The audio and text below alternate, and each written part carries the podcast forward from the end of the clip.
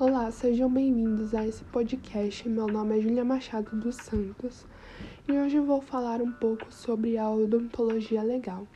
Foi o tema que eu escolhi discutir aqui porque foi a área da odontologia que me chamou mais a atenção, com base nas minhas pesquisas que eu realizei para estar falando desse assunto aqui hoje.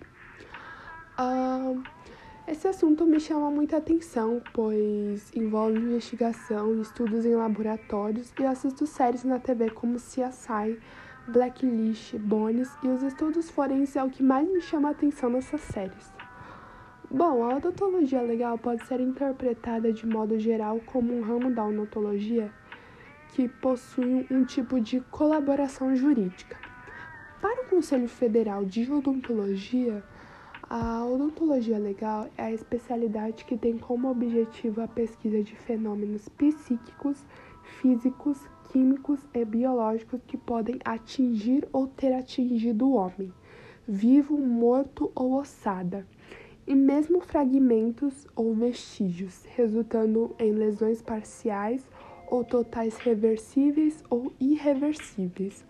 Graças a, par a essa parte da odontologia, Vários cadáveres foram identificados em catástrofes, como a de 26 de dezembro de 2004, na ilha de Sumatra, na Indonésia, no qual foi totalizado 5.393 mortes.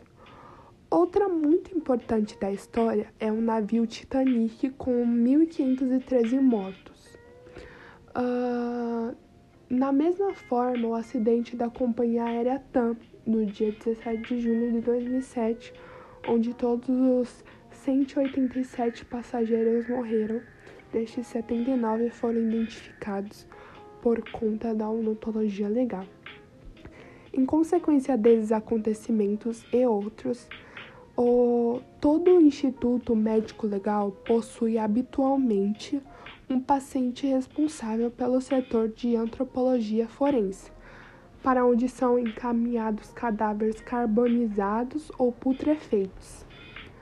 Essa área surgiu em Paris em 1897 após um incêndio em um bazar onde aconteciam leilões beneficentes, ah, muito frequentados pela burguesia e nobres franceses. O ocorrido resultou em 200 mortos e entre eles 40 ficaram sem identificação. Com essa situação, o cônsul Albert Hans sugeriu a comparação entre a arcada dentária das vítimas e o tratamento odontológico documentados pelos cirurgiões dentistas que atendiam as classes mais altas de Paris. Mesmo naquela época, o resultado foi de 90% de identificação das vítimas.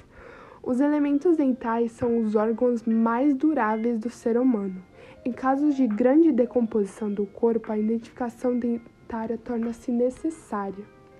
Dá para saber grupo racial, determinar o sexo do indivíduo, estimativa e determinação da idade pelos dentes e o ângulo da, da mandíbula. Em alguns casos, é retirado os maxilares para o acesso adequado da cavidade oral o que facilita a realização de radiografias. Ah, bom, é isso. Obrigado pela atenção.